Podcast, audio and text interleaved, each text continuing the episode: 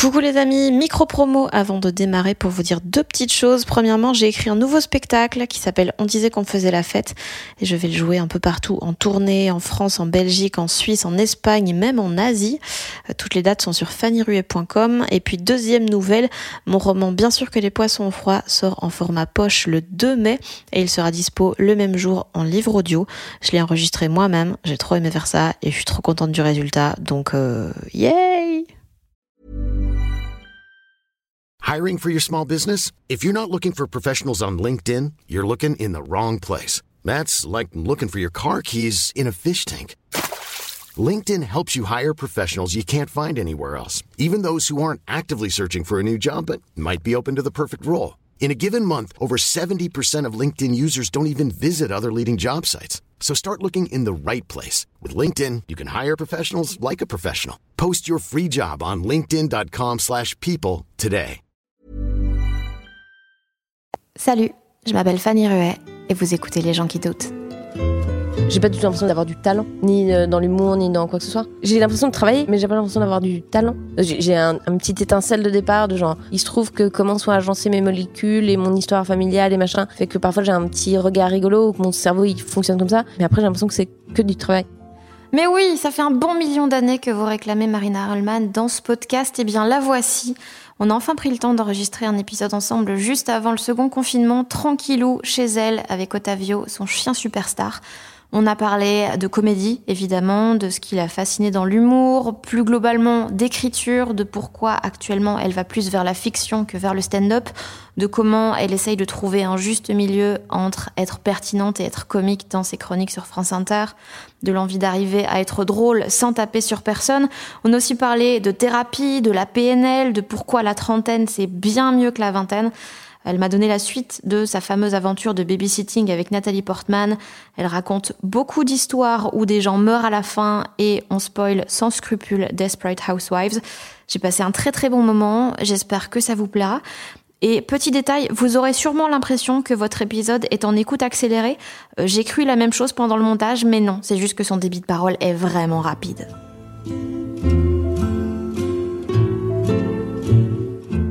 C'est Jokers qui, qui gère la Suisse, ouais, et j'ai demandé en fait d'avoir des 10 jours de trou justement pour pouvoir bosser sur d'autres trucs, pour pouvoir faire du scénario, pour pouvoir, euh, bah, je sais pas, passer des castings, faire des conneries, parce qu'en fait, moi j'ai l'impression que si je suis tout le temps en tournée, j'ai- pas du tout l'espace mental pour faire euh, beaucoup d'autres trucs. Je sais pas comment toi tu le vis, mais j'ai un peu. Ça, alors que je voyage beaucoup depuis toujours, mais ça me met des patates à chaque fois. J'ai un peu toujours une demi-journée de genre. euh, euh. Puis je, voyage, je, je travaille pas très bien. euh. une demi-journée, c'est bien. Ouais, c'est vrai. Bah, je sais pas, moi, ouais, des fois, il me faut vraiment du temps, ou même le temps de sa- de s'habituer et tout. Là, je suis allée à Marseille il y a quelques jours et je me dis, bah, c'est bon, c'est nickel, je joue que le soir, donc je vais travailler là-bas. Nada. Mais non! hein. Ah non, sur place, moi j'arrive pas du tout. En fait, à chaque fois, je me fais le film que je vais travailler en tournée. Ouais, non, c'est date. Et je suis là, mais non, mais je suis pas chez moi. Ils- Le, le latte, ils pensent que c'est du café crème. mais non! Non, puis il y a ça, puis il y a ce truc bizarre de. de. euh, tu sais, t'es là pour le boulot, mais le boulot, tu le fais, c'est le soir. Hmm. Puis t'es pas vraiment là en tourisme, mais tu peux quand même un peu te balader, puis t'es un peu dans cet entre-deux, genre, est-ce que je vais dans un musée? Est-ce que je reste dans ma chambre toute la journée? Est-ce que. Ouais, je sais pas, c'est étrange. C'est très bizarre. Euh, Allons-y, hein, quand tu veux vraiment. Ah, pardon, ça, ça a commencé. C'est- Tu alors fais un peu ces espèces de soft opening à la Marc Maron, un peu. Ah, ouais, super. Et je t'ai dit que ça allait, mais en fait, je te mens parce que c'est vraiment une journée intense de gros pi grosse PMS. Plus ce Oh, matin, je me suis. je me suis pas du tout. Euh, ce, je- ce matin, non, non, mais c'est drôle. Et ce matin, je me, souvent, j'ai moins de vocabulaire quand je vais avoir mes règles. J'ai trois mots un peu. Je cherche mes mots. Je suis là, genre, tu sais, le, hum, euh, le ciel. Oui, voilà, le ciel. Euh, mon chien était malade toute la nuit, mais je l'ai su qu'au réveil. Oh. Donc, j'ai- j'ai découvert une cuisine dans un étage. Je t'explique pas. Et on nous a volé notre, pas notre duvet, notre couvre-lit dans la, la salle, la buanderie de l'immeuble. Voilà, je me suis réveillée avec tout ça ce matin. Je suis là, bon, bah, petite journée qui commence, quoi. On se met en jambes. Ok. Et là, Otavio, il vit sa meilleure vie ou, Bah, je crois que ça va. ou en fait, c'est parce qu'il est dans le coma? Il est peut-être dans le coma, je sais pas. Non, non, mais je crois que ça va, chill. Non, je pense que c'était vraiment juste qui pour a nous pris embêter. le couvre-lit pour essuyer le vomi. Ouais, c'est ça. Probablement, c'est ça qui s'est passé. Et alors, je veux pas rentrer dans des détails gore, mais j'aurais préféré que ce soit du vomi. Yes!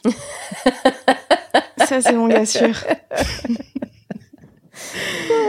cool. Mais écoute, ça va être bien parce que moi, j'ai dormi genre 4 heures et je suis en mode éclatos. Super. Donc, euh, on- je propose qu'on fasse Parfait. toute la discussion avec 4 mots Super. et un seul déterminant. Très bien. On- Bah là. Là, coup, ouais, euh, ouais, en là, moi, je suis chaude. Très bien. Euh, pourquoi tu t'es endormie à 4h du matin?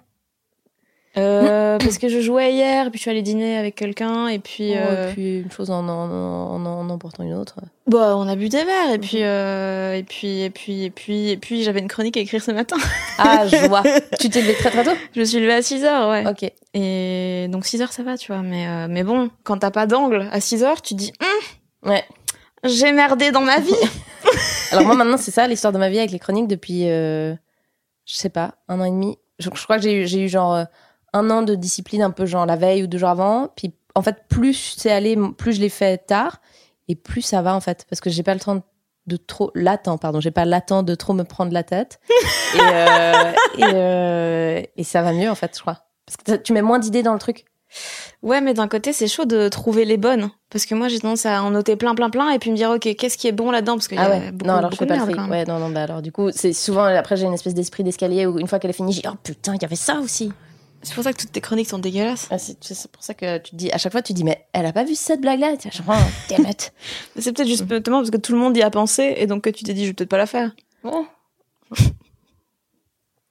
J'ai des petits regrets assez fréquemment. Ah ouais? Mais bon, bon, là, t'en fais. Tu te sers de l'eau, hein, si tu veux. Oui, Ah oui, pardon. pardon, non, c'est pas un hein, mais c'est pour Tu dire te si tu as envie. C'est l'eau, gentil. tu prends de l'eau. Euh, t'en fais plus là de chronique quasiment. Tu fais juste des remplacements? Moi, je fais des petits remplacements. Là, j'en fais une lundi. Et euh, après, je sais pas, on va avoir un peu égrené quand ça les arrange. Moi, ça m'arrange aussi de plus en avoir une hebdo. Je trouve ça plus sympa. Et puis, euh, en même temps, je les aime beaucoup. Je suis très contente de les voir. Donc, c'est un, un bon compromis. On fait une espèce de divorce à l'amiable, un, un con- conscious uncoupling. Mais c'est genre, tu, Et voilà. tu couches un peu avec quand même, quoi. Voilà, exactement. C'est super. C'est parfait. C'est ce qu'il me fallait. Un tout petit peu de, un tout petit peu de sexe avec euh, Leïla de temps en temps, c'est parfait. C'est ce qu'on dit tous dans l'émission. pas trop. Un tout Ouais. petit peu, c'est super. Ouais. Mais euh, ça te plaît encore autant ou c'est le fait d'écrire des blagues? Parce qu'à un moment, j'ai l'impression que t'étais un peu en mode euh, les blagues. euh. Euh, ouais, les blagues fouf. Euh, comment dire? Euh, J'aime beaucoup écrire.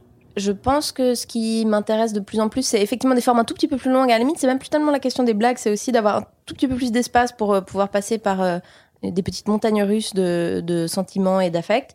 Et puis, euh, les blagues pures sur scène, après, moi, c'est la forme du stand-up que actuellement je commence à trouver un, peu limitante. Parce que, bah, de fait, tu es tout seul sur scène et voilà, et tu peux créer un peu de fiction, mais pas des masses. Euh, et donc voilà, j'explore un peu le reste, mais c'est cool en fait d'avoir plusieurs médiums différents. La chronique, le spectacle, puis après, je sais pas, euh, j'essaie d'écrire un cours, machin, c'est tout autre chose, c'est pas toi qui. C'est des mots que tu vas mettre dans la bouche de quelqu'un d'autre, etc. Ça, c'est très agréable. Donc, euh, mais blague pure, pure, oui, non, c'est vrai, ça, m'intéresse peut-être un peu moins y a... que quand j'ai commencé où j'étais vraiment une geek de ça et je voyais 12 spectacles par semaine et c'était vraiment ma life. Et là, c'est vrai que je, je vois assez peu de stand-up, par exemple. Je vais pas voir beaucoup de spectacles en live et j'en regarde beaucoup moins que j'en regardais avant. Avant, j'écoutais des albums tout le temps aussi. Là, c'est plus trop le cas. Mais depuis un moment, depuis quelques années. Et qu'est-ce qui te, qu'est-ce que tu trouves limitant? Enfin, le, le, ouais, y a pas, tu peux pas faire grand chose, mais euh, qu'est-ce que avant te suffisait et maintenant, euh, Je crois qu'avant, j'étais vraiment fascinée par le fait qu'on puisse faire communion tous ensemble en ayant euh, une, un petit pet cerveau que tout le monde comprend. Et on est là, genre, oh putain, oui, ça, haha. Il y a ce petit déclenchement du rire un peu bizarre. Et puis euh, là, je crois que le côté assez littéral du stand-up, où tu, en quelque sorte, je schématise, c'est bête, c'est pas du tout que ça, mais tu donnes ton avis et ton point de vue, ton angle sur euh, des faits rapportés ou des réflexions que tu as. Il y a des moments où je trouve ça un peu, euh, un peu sentencieux ou un peu. euh, euh, tu vois, c'est là qu'ils vont, ils vont commencer à être. Ça va être Ciel. dommage de pas avoir, ouais, de pas avoir beaucoup de vocabulaire. Euh, un peu, un peu professoral parfois. Mhm. Et, euh, et ce que je il trouve y a pas intéressant. que Thomas Wiesel. Non, oui, effectivement. non, mais ce que je trouve marrant avec la fiction, c'est que euh, tu peux garder une plus grande ambiguïté sur ton avis sur les faits. Si tu montres quelqu'un qui se rend ridicule, est-ce que tu as de l'empathie pour lui? Est-ce que tu as de la tendresse? Est-ce qu'en fait tu le trouves ridicule? Est-ce qu'il a le beau rôle en théorie, mais en fait il, il- il dépeint quelque chose de très triste? Alors que c'est vrai que euh, le stand-up, comme en tout cas toi et moi on en fait, c'est c'est quand même un truc Vu qu'on est la même personne. et vu qu'on est la même personne depuis toujours, et ça les gens euh, du coup qui écoutent là maintenant sont complètement troublés. Disant c'est fou parce qu'elle arrive à faire. qui parle? Euh, euh, c'est un, petit peu plus monolithique comme euh, forme, quoi. C'est un peu ça, ça, ça. Et alors, il y a des gens qui détournent complètement le truc, qui font des personnages, qui font de l'absurde, qui arrivent à ne pas donner vraiment leur avis. et moi, je sais pas trop faire ça sur scène. Peut-être que si je me réinventais, si je faisais un prochain spectacle, il y aurait peut-être un peu plus de ça. Tu vois, au lieu de faire de la vanne sur des sujets, il y aurait un truc un peu par la bande, un peu plus étrange. Là, les deux personnes qui me viennent en tête, c'est Jake Johansson. Tu vois qui c'est ce gars? Non, pas du tout. qui a fait genre un spectacle euh, qui a vraiment bien marché euh, début des années 90. Comment et je dis ça 90 parce qu'on est entre Allez, nous. Euh, Jake Johansson, euh, bah, je, je crois que c'est pas comme Scarlett, mais pas loin. Et euh, c'est un espèce de mec euh, un peu frisotant euh, à lunettes. Et euh, son spectacle, celui de donc de- début 90, là, il- tu le trouves sur euh, YouTube. Je crois que ça s'appelle It's It's Gonna Take About an Hour ou un truc comme ça. Euh, et c'est son Hour Special, donc c'est rigolo. Mhm. Euh, et lui, par exemple, c'est une espèce de, de, de flot de conscience ininterrompu, de digression hyper bizarre. Il te raconte des histoires où rien n'est arrivé, c'est un fait, mais il, il, il- part un peu dans des, des tangentes hyper marrantes. Lui, par exemple, c'est très rigolo parce que c'est pas, il est drôle pas parce qu'il donne des avis sur les choses.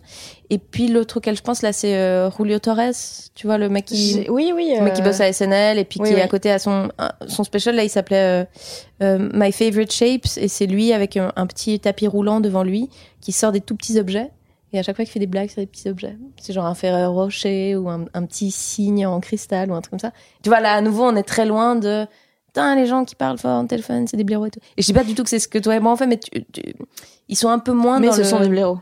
Ce- voilà, exactement.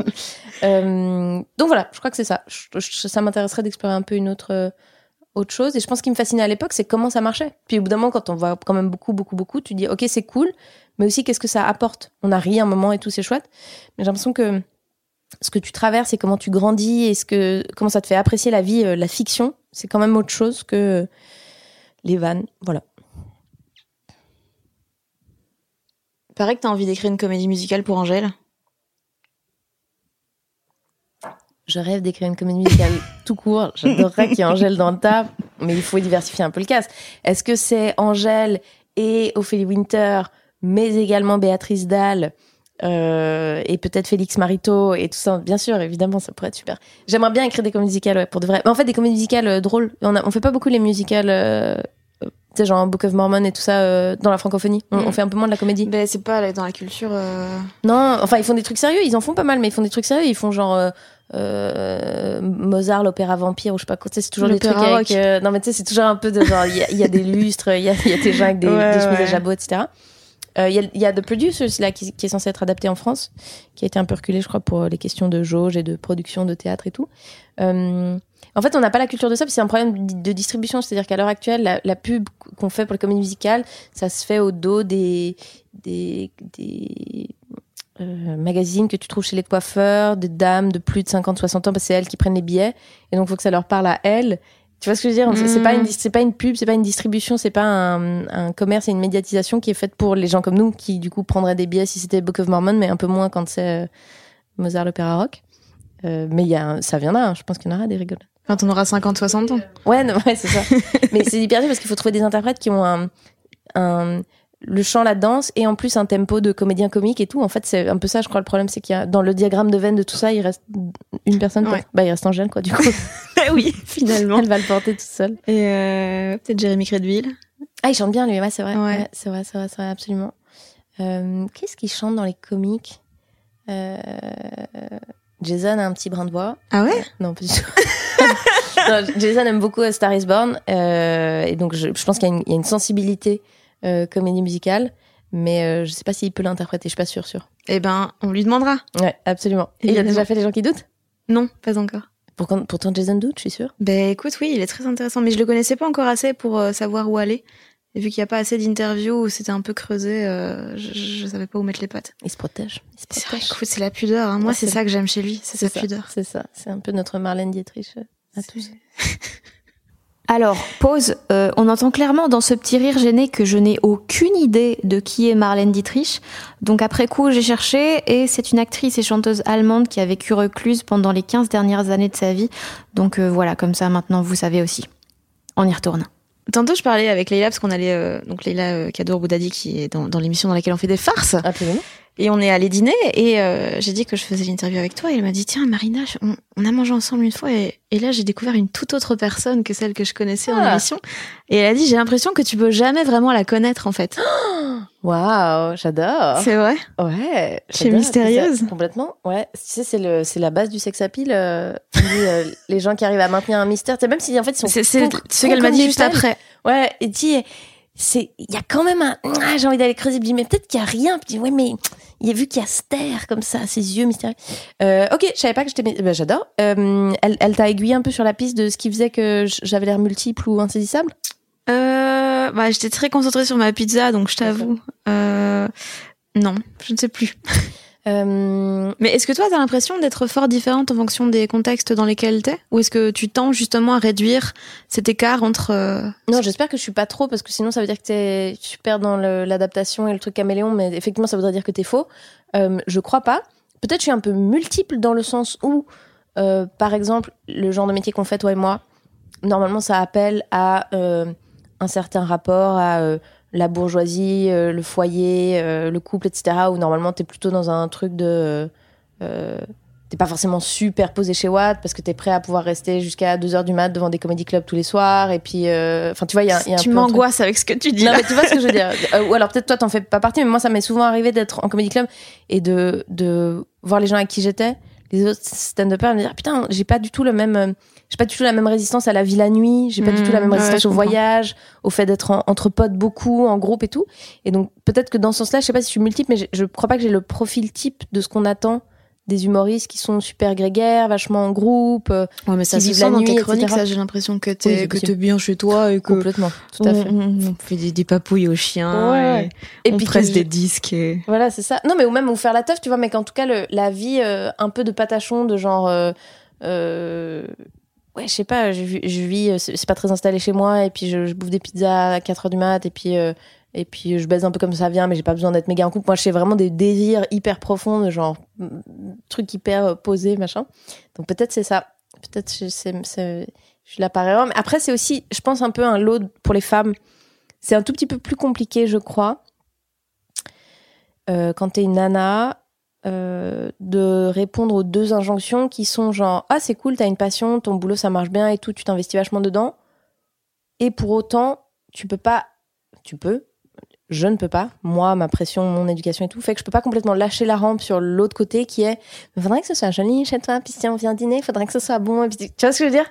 Qu'il y, a un- qu'il y a un truc, je pense qu'il y a plein de mecs qu'on connaît dans ces métiers-là qui s'impliquent à 200 000 mais du coup, ils ont pas une pression énorme Mhm. à tenir l'autre bout du truc qui est euh, ah donc tu donc c'est des cartons chez Donc toi. tu vis là.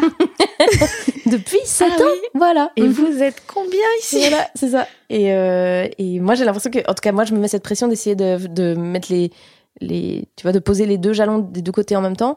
Ce qui est un peu normal aussi parce que j'ai pas non plus 22 ans tu vois. Je pense que j'étais vachement plus déconneuse euh, à un moment mais que là si tout à coup pendant 15 ans je, je m'en fous et tout je fais que le boulot machin je me réveillerais. C'est vachement plus désociabilisant pour une meuf d'être complètement là dedans Mm.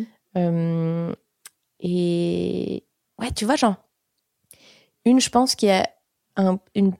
Je vais vraiment parler de mon cul parce que je la connais pas, mais euh, qui, je pense, a peut-être cette fibre vachement plus libre. T'as pas l'impression qu'elle doit répondre à vachement d'injonctions de la féminité et de genre, qu'est-ce que c'est d'être une maîtresse de maison, je sais pas quoi. C'est Sarah Silverman. J'ai l'impression qu'elle a un peu eu une vie de, de dude pendant longtemps. Mm. Mais du coup, c'est hyper intéressant parce qu'aujourd'hui, à je sais plus quel âge elle a, 45 ans, je sais pas quoi, ça en fait une femme très particulière. Où elle est dans la un meilleure de- d'entre nous la meilleure d'entre nous, mais ça fait aussi un, un, un modèle de féminité et d'existence. T'as l'impression qu'elle qu'elle euh, qu'elle débroussaille des chemins entiers, tu vois. T'as genre, ok, donc toi t'es en couple mais pas vraiment, et tu te sens très bien avec ça, et tu fumes des pètes, et t'as pas de gosse, et t'es un peu un petit bro, et en même temps t'es super même impliqué pas en besoin d'en politique. parler Non, non, mais c'est ouf. because no one cares Mais oui. c'est malade Mais tu vois ce que je veux dire ça, ça crée comme un, un nouvel archétype où tu dis genre, j'ai pas l'impression d'en avoir vu 150 000 des meufs comme ça. Euh, et moi, je suis encore très old school, je pense, sur l'autre truc de, j'arriverai pas à, à lâcher complètement ça. J'ai regardé euh, We Are Miracles il y a pas si longtemps, ça fait quelques mois. Et il y avait cette phrase dedans. Alors déjà, j'ai trouvé ça déglingo qu'elle fasse un special devant 34 personnes. Et je me Il y avait que dit- 34 personnes, ouais? Ouais. Ouais. Et je alors comment tu les choisis? C'était vraiment 34 Elle m'avait l'air un tout petit peu plus grande. Ah ouais, non, Ah non, c'était et encore j'ai dit 34 mais Ouais. c'était peut-être bien dans la vingtaine, tu Ah vois. ouais, C'était vraiment mais ouais. c'est incroyable et puis elle a eu cette phrase que qui vraiment m'a m'est restée en tête pendant pas mal de temps, c'est euh, Arrêtez de dire aux jeunes filles qu'elles pourront faire ce qu'elles voudront quand elles seront grandes parce que si vous leur disiez pas ça, ben elles se seraient jamais même posé la question. ça, ça, ça pose le doute. Et ah tu- bon? C'est très drôle. Et euh, ouais, non, cette phrase m'a beaucoup, euh, m'a beaucoup marqué. Et euh, Mais ce spectacle-là et celui d'après sont vraiment historiques. C'est dans mes deux. ou- Ouais, c'est vraiment dans mes deux préférés. De c'est euh, Jesus is Magic, c'est celui je crois encore avant, qui est très bien aussi. Mais c'est là ces deux derniers, je, les- je suis vraiment, euh, Je les ai revus, je sais pas combien de fois. Ouais, ouais, elle est, elle est vraiment incroyable, cette meuf. Mais c'est marrant, tu vois. Qu'est-ce que ça demande d'être. Euh, quel sacrifice ça demande de faire ce métier bien euh, Ou sacrifice ou non, tu vois. Il y a peut-être juste un non-désir, tu vois. Mais. Euh, et dans l'autre sens, par exemple, une blanche qui, casse tout, en termes de niveau, de blague et tout. Elle, par exemple, c'est une meuf, je crois, qui revendique vachement de pas vraiment vouloir cette vie-là de elle aime pas faire les comédie clubs, elle aime pas faire des plateaux, elle aime pas traîner qu'avec des humoristes. Tu vois ce que je veux dire? Elle, elle est très investie sur son truc, mais elle écrit une heure à la fois, ce qui paraît complètement. Euh, euh, c'est pas du tout orthodoxe par rapport à ce qu'on nous a dit comment il fallait euh, bosser le stand-up. donc en fait, il y a pas tellement de recettes. Moi, j'aime bien l'idée qu'on. Que... D'ailleurs, je crois que c'est Jason qui m'avait dit genre, en fait, franchement, meuf, si t'as pas envie de faire de plateau et que ton spectacle est bien et que les gens ils sont contents, détends-toi. Vous avez une espèce de culpa de ouf. mais j'ai l'impression, je, je sais pas si c'est juste moi qui en fait n'ai aucune expérience, n'ai rien compris au stand-up, euh, ce qui est en partie euh, vrai, mais j'ai l'impression qu'il y a un peu un truc de paresse aussi dans ce truc de oui, mais il faut faire 12 000 plateaux pour que ton truc il soit bon. Ben en fait, non, hein. Travaille plus. et j'ai l'impression qu'il y a ce truc de ouais mais j'y vais mais là j'ai des bribes mais je vais monter sur scène comme ça je fais bah mec non hein. vraiment tu peux gagner trois mois de plateau juste en écrivant bien une heure ah ouais, donc j'ai l'impression qu'il y a un peu ce truc qui est les gens sont trop dans les extrêmes plutôt que d'essayer de, de, chercher un peu comment eux ils fonctionnent et de oui c'est assez dogmatique effectivement ils ont envie de te convertir. Mais il faut absolument que tu viennes là. Ouais, mais non, en fait, je vais pas faire 12 plateaux parce que j'en suis fatiguée et j'ai d'autres plans. mais moi, j'arrive pas du tout à écrire mon spectacle comme ça. Toi, tu, genre, tu te mets devant une feuille et t'écris des blagues et, enfin, t'as à l'époque euh, écrit des bah, blagues. Moi, j'ai, des, des grandes idées, des trucs où je sais que je vais devoir en parler à un moment, que j'ai envie, où je me dis, tiens, ça c'est marrant. Et puis, c'est un peu toute une idée qui prend forme. Et puis un jour, ouais, je me pose et je me dis, OK, sur ces deux axes-là, qu'est-ce que je vais faire? Et puis au fur et à mesure, ouais, je rajoute des petites blagues, des petits trucs euh, au fur et à mesure. Mais, euh, mais ouais, il y a quand même euh, pas mal de temps où je, vraiment je me pose devant euh, devant ma feuille. Mais c'est parce qu'aussi j'ai énormément de, de deadlines, euh, de chroniques, de capsules, machin, où où j'ai pas le choix. Et donc des fois j'ai décidé grâce à ça et donc je les insère dans le mm. spectacle parce que je suis une crevure. Non non, mais c'est normal, j'ai fait ça. et et voilà. je ne sais plus. On parlait de. Attends, j'allais dire Nathalie Portman, mais non, Sarah Silverman. Absolument. Oui, mais on peut aussi parler de Nathalie Portman, mais. On peut complètement parler de Nathalie Portman. Euh... Attends, avant de sur. Euh... Oui, euh, une On m'a raconté. Tu veux, tu veux qu'on fasse une petite tangente, euh, Nathalie Portman? Vas-y. Donc, euh, donc pour les gens qui qui ne connaissent pas mon travail, euh, j'ai un, un, temps c'était un petit bout de mon spectacle et c'est devenu une chronique où je raconte le fait que il y a genre 10 ans, je sais pas, j'ai fait du babysitting pendant un mois pour Nathalie Portman parce qu'elle habitait à Genève parce que son mari Benjamin Millepied faisait une, un spectacle au Grand Théâtre, il est chorégraphe et, et donc voilà, j'étais un peu dame de compagnie, je m'occupais de son bébé, etc. Et puis je, je c'est rigolo parce qu'en fait un ex à l'époque avant que je fasse le babysitting m'avait dit ouais sais une meuf avec qui j'aimerais bien me marier c'est elle. Du coup j'avais l'impression de prendre une espèce de revanche cosmique sur le destin et tout. Ça, je trouvais ça marrant. Alors pause à nouveau histoire que vous compreniez toute cette histoire. Voici un extrait euh, coupé à la hache de cette fameuse chronique sur Nathalie Portman. Marina pas tellement. Ça m'a donné envie de vous raconter mon histoire qui ressemble à un mensonge et qui pourtant est vraie. Il y a une dizaine d'années, je tombe amoureuse d'un jeune homme et on se met en couple et très vite il me dit euh, juste qu'on soit clair, euh, toi et moi on se mariera pas. Bon, moi j'étais là, j'avais à peine mon bac, je venais d'enlever mes bagues, enfin tiens, j'étais pas en train de choisir un traiteur quoi. Mais bon. je dis euh, ok très bien, tiens j'avais 20 ans. Et quelques mois plus tard, on est toujours ensemble et un soir on est allongés dévêtus l'un à côté de l'autre après une partie de backgammon et là il, me dit, il me dit tu vois, une fille avec qui je me verrais bien me marier, c'est Nathalie Portman. Et je lui dis, je vois. Bah mais c'est vrai que comme je suis dans la pièce, c'est vexant. Au niveau du fait que j'ai Louis, donc je t'entends. Euh, donc voilà, là j'annule le traiteur et puis on, finit par euh, on finit par se séparer. Et quelques mois plus tard, ma mère m'appelle et elle me dit tu serais libre le mois prochain pour faire du babysitting pour Nathalie Portman. Euh, du babysitting pour le fils de Nathalie Portman. Hein. Nathalie Portman fait ses nuits. Et donc, ma mère me dit, t'es libre Et je dis, je vais voir, je crois que j'ai un cours d'aquabike, mais peut-être je peux déplacer, etc. Donc elle me dit, ok, je te donne les coordonnées, ils vont t'appeler, vous allez faire un entretien via, via Skype. Donc là, j'allume Skype et Nathalie Portman.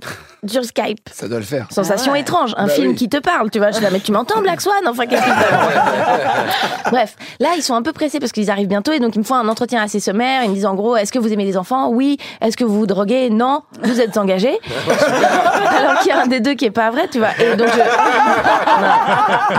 Non, je, plaisante les deux. Et donc je, bref, le, jour J arrive, je les rencontre, ils sont méga sympas, tout se passe très bien. Donc je vais faire du babysitting pour eux pendant un mois. Euh, et ça se passe vraiment super. Je fais très peu tomber le bébé. Enfin, c'est chouette. Et, euh, et un jour, ils louaient une espèce d'appartement. Et moi, je venais tous les matins. Et un jour, j'arrive, elle s'était pas réveillée. Et elle me dit, c'est pas grave, rentre, rentre, euh, je vais nous faire un petit déjeuner. Et quand Nathalie Portman en pyjama, elle te dit, rentre, rentre, bah, tu commences à réfléchir au traiteur, tu vois ce que je veux dire. évidemment, moi, je rentre. Donc, j'entre. Et elle me dit, prends le petit, je vais nous faire à manger. Donc je me retrouve dans la cuisine de cet appartement. Avec le fils de Benjamin Millepied est, au travail. Lui est au travail. Donc je me retrouve dans la cuisine de cet appartement avec le fils de Nathalie Portman dans les bras, Nathalie Portman en pyjama de Nathalie Portman, en train de me faire des œufs à la Nathalie Portman. Et à ce moment-là, elle se tourne vers moi et elle me dit qu'est-ce qu'on fait aujourd'hui?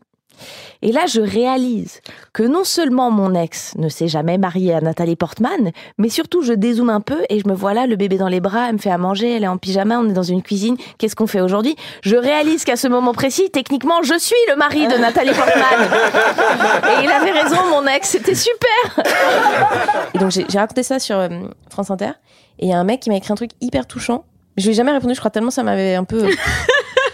Enfin, hyper touchant, assez terrible il m'envoie sur Facebook genre waouh c'est incroyable. En fait euh, je viens d'écouter ta chronique. Ça fait longtemps que j'ai pas lu ce message donc je, vais peut-être pas être précis sur le, mm. l'anecdote mais il me dit euh, en fait euh, ça m'a fait penser à un truc c'est que j'avais une amie il habite à Lyon je crois le gars et on était en fait elle était en couple avec un pote à moi et, on était tu vois on, faisait des double dates quoi. C'était quatre adultes en couple qui sortaient beaucoup ensemble. Et la, la, la copine de son pote était sortie avec Benjamin Millepied euh, quelques années auparavant à Lyon, je crois, quand il était euh, danseur là-bas ou en école, etc. Puis ensuite, elle s'était mise avec le pote de ce gars. Et je crois qu'elle s'était faite un peu larguer juste avant qu'il rencontre Portman. Enfin, c'était pas la meuf juste avant, mais quasi, quoi, un truc euh, pas loin. Et, euh, et euh, c'était pote, il faisait souvent des sorties cinéma, tout ça, machin. Et à un moment donné, il y a eu une espèce de montée en puissance de la com autour de Portman puis de son couple parce qu'en gros elle est devenue je sais pas égérie Chanel ou que ça il y avait des affiches d'elle partout. Et puis il a commencé à y avoir beaucoup de tapage médiatique autour de la sortie Black Swan mais aussi euh, des unes de tabloïdes sur son couple avec Benjamin Millepied parce que tu vois tout était concomitant. Et elle finit par gagner l'Oscar. Et petit à petit il a vu cette meuf euh, sombrer et je crois qu'il y a eu une proposition dont on va voir Black Swan ensemble, je sais pas quoi, et puis elle était pas là. Et puis elle a sombré sur quelques semaines, quelques mois. Et c'était une meuf à l'époque qui remettait vachement en question ses choix euh, professionnels. Et donc, parce qu'elle se disait, je suis pas orientée où je veux, je machin, elle commençait à regretter cette histoire en se disant genre, putain, mais en fait, ça aurait pu être moi, la femme de ce gars. Et il a rencontré cette meuf après. Et tu vois, elle questionnait tout. Et elle était mariée, elle avait des gosses et tout. Et, euh, et elle a fini par se flinguer. Et j'étais là genre, what the... F? Et en fait, je trouve que ça dit un truc hyper intéressant sur euh, à l'issue de leur plein gré, hein, complètement, euh, le, la caisse de résonance et le, et le, fond que constituent les stars à nos projections terribles. C'est-à-dire que des gens, tout à coup, leur vie entière et leur névrose soit incarnée par une personne qu'ils ne connaissent pas et qui leur veut pas de mal. Tu vois, Portman, elle s'en fout de cette meuf il n'y a pas de souci. Ça, tu sais pas. non, elle était tellement Non, mais, et, tu vois, de dire, en fait, le, la médiatisation comme elle est faite à l'heure actuelle et la, la folie qu'on a autour des médias et à quel point on peut rentrer dans la vie des gens en voyant des photos de leur cuisine, de leurs gosses, de leur machin, fait que tout à coup, c'est complètement fictif, c'est de la projection pure, c'est du fantasme, mais tu peux vriller tout seul dans ton coin en te disant, en gros, euh, j'imagine ce que la meuf se disait un peu secrètement, c'est Nathalie Portman m'a volé ma vie, tu vois, grosso modo. Et, euh, et évidemment, elle s'est pas suicidée à cause de c'est quelqu'un qui allait pas bien et qui en fait a cristallisé autour de ça. Mais euh, je trouve ce rapport à la célébrité aujourd'hui, mais ça fait des années, hein, ça fait 60 ans que c'est le cas, mais assez fascinant. Quoi. Mais tu trouves que c'est un rapport à la célébrité et pas juste à, à la surexposition de manière générale? C'est-à-dire que s'il avait fait sa vie avec une meuf qui n'était pas connue, mais dont elle pouvait peut-être suivre ouais, et moins dans ses gestes sur Instagram, bon, ça s'apparente en fait, c'est une micro. Oui, on est tous micro célèbres euh, en ayant Instagram, mais une toute petite échelle. mais euh, oui, oui, c'est ça. Il y a un truc pervers. On peut aller voir la vie des gens et ça ouvre une, une place de fantasme euh, qui, qui, peut te rendre un peu zinzin, quoi. Mais en même temps, c'est pas nouveau, nouveau, tu vois. Il y a des gens qui ont toujours cristallisé. Peut-être c'était des nobles à l'époque, tu vois. Puis tu pouvais pas aller checker leur profil tous les jours, mais il y avait quand même un truc de un jour je vais assassiner cette meuf parce que c'est la duchesse d'Anjou et elle m'énerve, tu vois. Une fois, j'ai regardé par sa fenêtre. Ouais, c'est ça. Oh là là. Exactement. Il paraît que, je sais plus où j'ai lu ça, que t'avais commencé une thérapie il y a très longtemps. Puis que le mec t'a dit genre en gros ouais non t'as raison la vie c'est pas ouf. Et puis il a, tué sa sœur ouais, style. il a essayé de tuer sa sœur. Psychothérapeute euh, de qualité. psychothérapeute de qualité euh, qui exerçait à Genève d'origine grecque qui avait genre 80 balais. C'était un mec monstre glauque hyper austère et tout qui m'avait dit plus ou moins euh, bah, tu sais je suis d'accord avec toi la vie c'est assez triste quoi. Ce premier rendez-vous je suis là bah, du coup je vais pas revenir parce que je pensais éventuellement à une solution. Ouais me dire c'est votre métier tu vois si si je vais chez le coiffeur je peux pas juste me dire bah oui ça pousse les cheveux que je te dis tu vois normalement il a une, il a une, il a une parade et, euh, et quelques semaines plus tard, et donc ouais, je pars en me disant putain, c'est vraiment de la merde la vie et tout, il a peut-être raison et tout, je suis une merde. Et quelques semaines plus tard, j'ai appris qu'il s'était fait désincarcérer de chez lui par les pompiers parce qu'il avait essayé de poignarder sa sœur. Et, euh, et, donc je me suis dit, bah, finalement, c'est pas que la vie c'est de la merde, c'est que, c'est que le pauvre il était schizophrène et ça arrive à des gens. Euh, voilà, ouais. Donc vraiment pour tout ce qui est petite histoire psy, euh, venez, j'ai plein de j'ai plein de doses. Ben écoute, je t'écoute. Tu as tu as une heure pour dévaler toutes tes histoires cheloues histoires psy. qui impliquent des gens qui se flinguent ou qui se font assassiner. Ah, euh. Non, là, j'en ai peut-être plus trop. Mais ouais, ma, ma, ma, réponse finale à tout ça, c'est, parfois c'est plus simple d'aller voir des psychiatres directement. Parce qu'on se branle pas trop sur le sens de la vie, on t'aide à vraiment avoir des méthodes coping mechanism. euh, ok.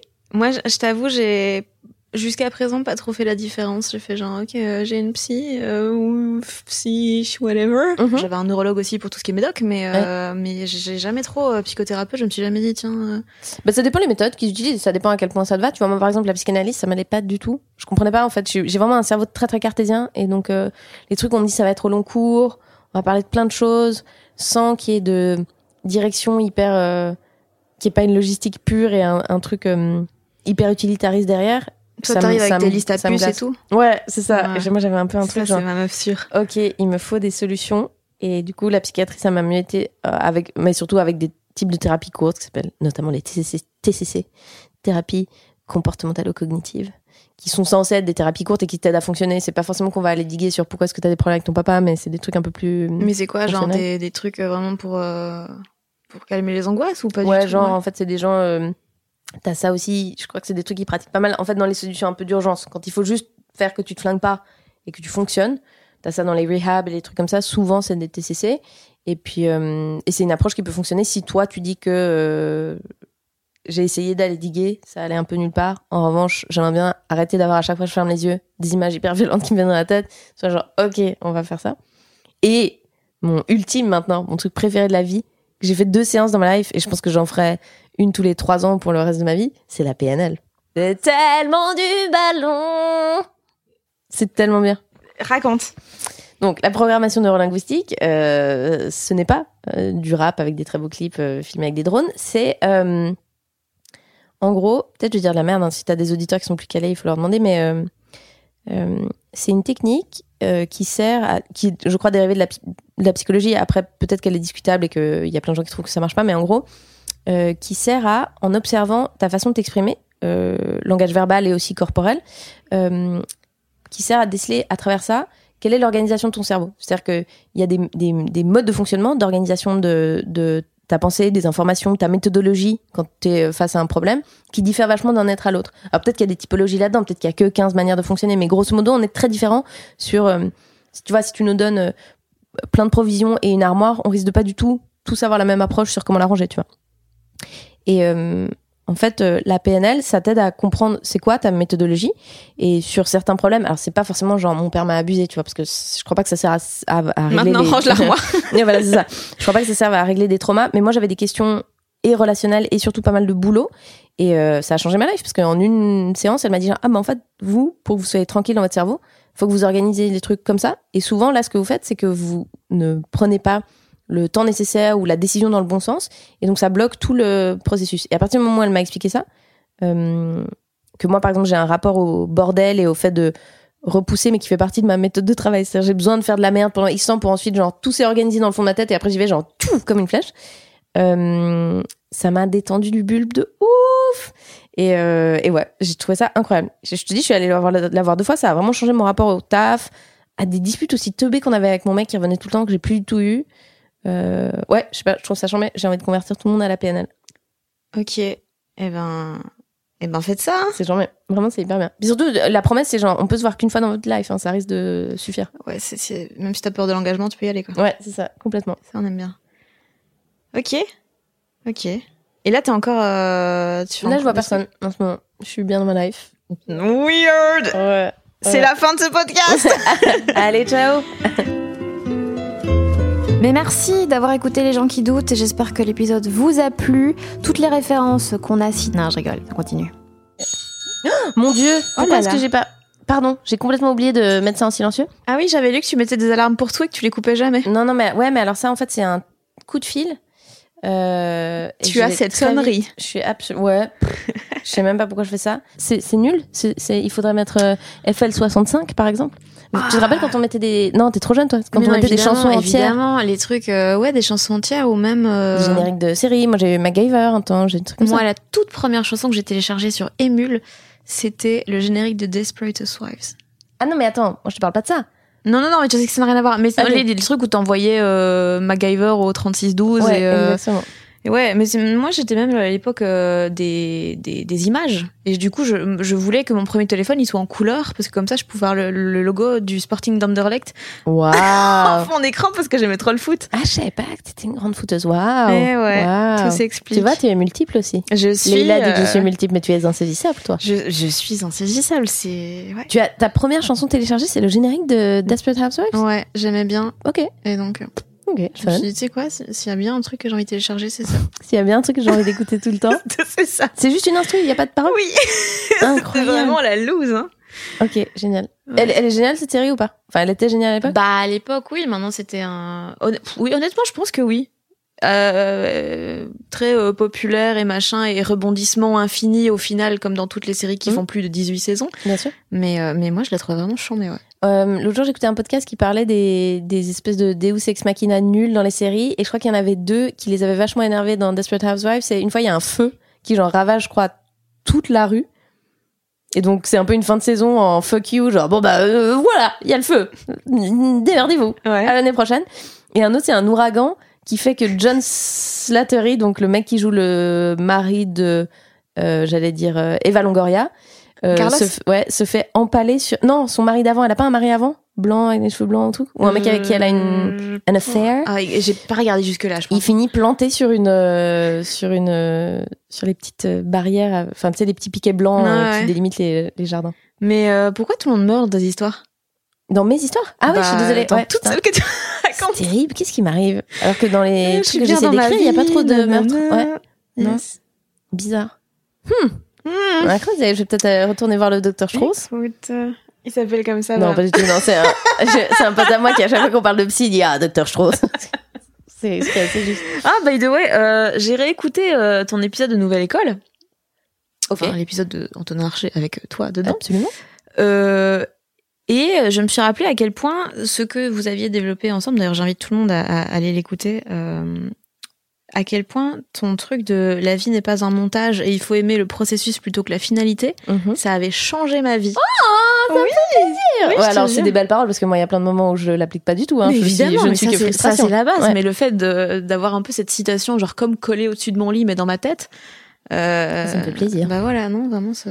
Mais je le vois, hein, tu, tu, je sais pas si, si tu trouves pas ça palpable, mais je trouve que dans nos métiers particulièrement, tu sens qu'il y a plein de gens, leur, le goal, vraiment, ils, ils, se voient sur les marches à Cannes. Mais les répètes, les trucs, l'écriture et tout, ça les intéresse pas. Puis tu dis, mais le gros de ta life, ça va être ça, quoi. C'est pas très intéressant au final. Enfin, si c'est vraiment, on le fait tous par une espèce de blessure d'amour, j'imagine, ou d'ego.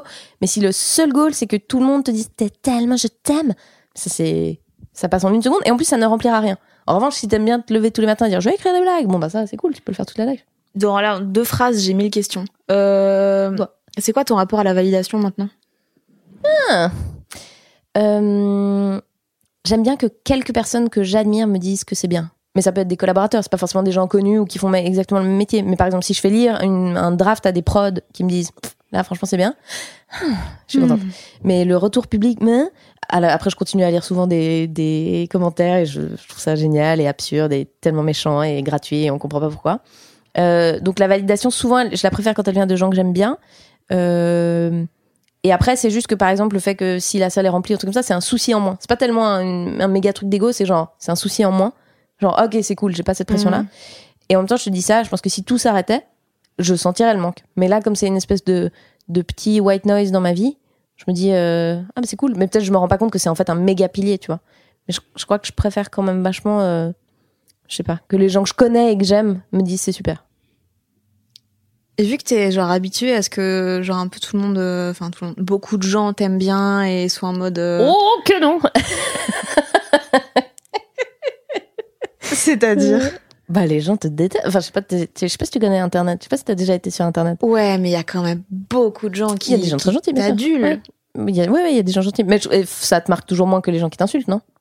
Je sais pas si toi t'as pas ce truc-là. Moi, moi, honnêtement, là, ça va. Mais le love, tu le sens, mais c'est un peu genre, ok, c'est cool. Mais quand il y en a, mais c'est toujours la même chose. T'as 100 trucs cool et un je te chie dans la bouche. Le je te chie dans la bouche, il te fait pas plus bizarre? Honnêtement, pour l'instant, ça va. Ah, c'est très sain, c'est chambé. Bah, ça, je sais pas. Mais en fait, le truc, c'est que ça me dérange pas quand les gens m'insultent, mais qu'ils sont comiques. Oui. Et, quand c'est bien construit, honnêtement, mais allez-y, quoi. Ouais, c'est vrai. Mmh, j'aime bien. non, moi, quand c'est vraiment trop des abrutis, c'est ce qui m'embête, c'est plutôt l'arrogance de se dire que ces gens marchent dans le monde et votent et trucs. et, ce qui m'embête, c'est pas qu'ils m'aiment pas, c'est juste le, la, méchanceté ou la débilité qu'ils déploient, ça te donne pas vachement envie de. L'absence de bienveillance totale. Mmh, j'espère que t'as pas d'enfant. Vraiment, j'espère que t'as pas d'enfant. C'est un peu ça.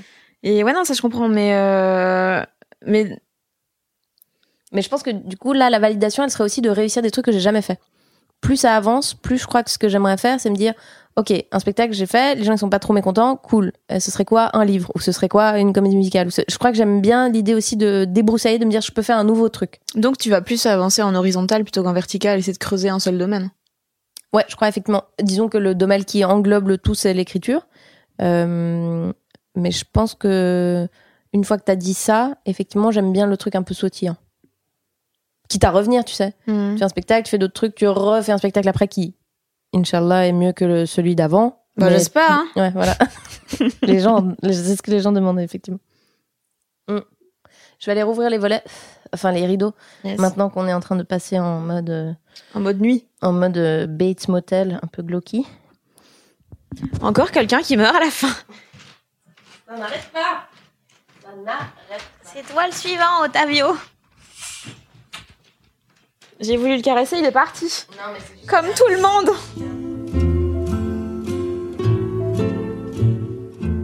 Alors du coup, pour préparer un peu, un peu cette, petite conversation, j'ai remonté notre conversation WhatsApp. Ah Donc, hmm. tu me diras, si à un moment tu me dis, mais meuf, d'où tu sors des éléments de conversation, nique ta mère Eh bien, je retire. Très bien. Mais c'est parce qu'en fait, cette conversation m'avait beaucoup, euh, beaucoup intéressée et il y avait plein d'éléments que, que j'avais envie de, de, reprendre et dont tu parles, je pense, très librement. On parlait justement de, de validation et de, de légitimité, que, que, que tu as toujours un peu ce, ce besoin de, de vérifier que, ah ok, ça va. Tu disais, il n'y a pas mille trucs dont je suis fière, donc j'ai besoin de feedback extérieur pour me dire non, non, c'est ok.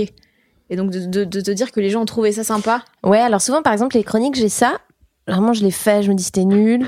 Limite, j'ai honte, je les réécoute pas, enfin, tu vois. Puis ça coup, genre, un an plus tard, je réécoute, je dis, oh, bah, c'est rigolo, en fait. Et puis je regarde les commentaires, puis je me dis, oh, bah, c'est rigolo. Puis je dis, oh, bah, oh, bah, ça va alors, voilà.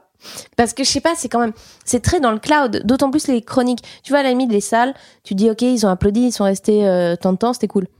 Euh, les chroniques, tu les fais un peu dans ce, cette espèce de bulle étrange qu'est le studio. Là, en plus, on n'a plus de public, mais même quand on en avait, c'est pas des gens super brillants et tout. Et donc, je pense que tu peux te perdre un peu, à moins que ce soit un invité que t'adores et qu'il a aimé. Ça, je trouve c'est toujours hyper agréable. C'est fou. C'est quand même super. Alain Chabat, jamais dans mon cœur. Il, il a kiffé ta chronique? Ah, ça, ça devait être incroyable. Bon, mais ça devait être terrorisant de faire une chronique de mon Chabat, non? Ou tu t'es pas trop pris la tête? Non, je me suis pas trop pris la tête. Je me suis dit, au pire, tu sais, il, il, il, se rappelle pas de moi demain. Oui. Bon, là aussi, c'est le cas, mais, bon, voilà. Euh, euh, ouais, ça, c'est. Putain. Moi, je pense que je me serais. moi, je chie un peu dans la colle quand je sais que c'est des gens que j'aime bien généralement. Genre qui? Euh, merde. Bah là, par exemple, le lundi dernier, il y avait Vincent de Diane que j'aime beaucoup. Et j'ai pas trouvé que c'était dingue. Enfin, si j'avais voulu faire rire Vincent, je, je serais pas allée exactement vers ça. Mais parce que je me posais la question, qu'est-ce qui ferait rire Vincent avant?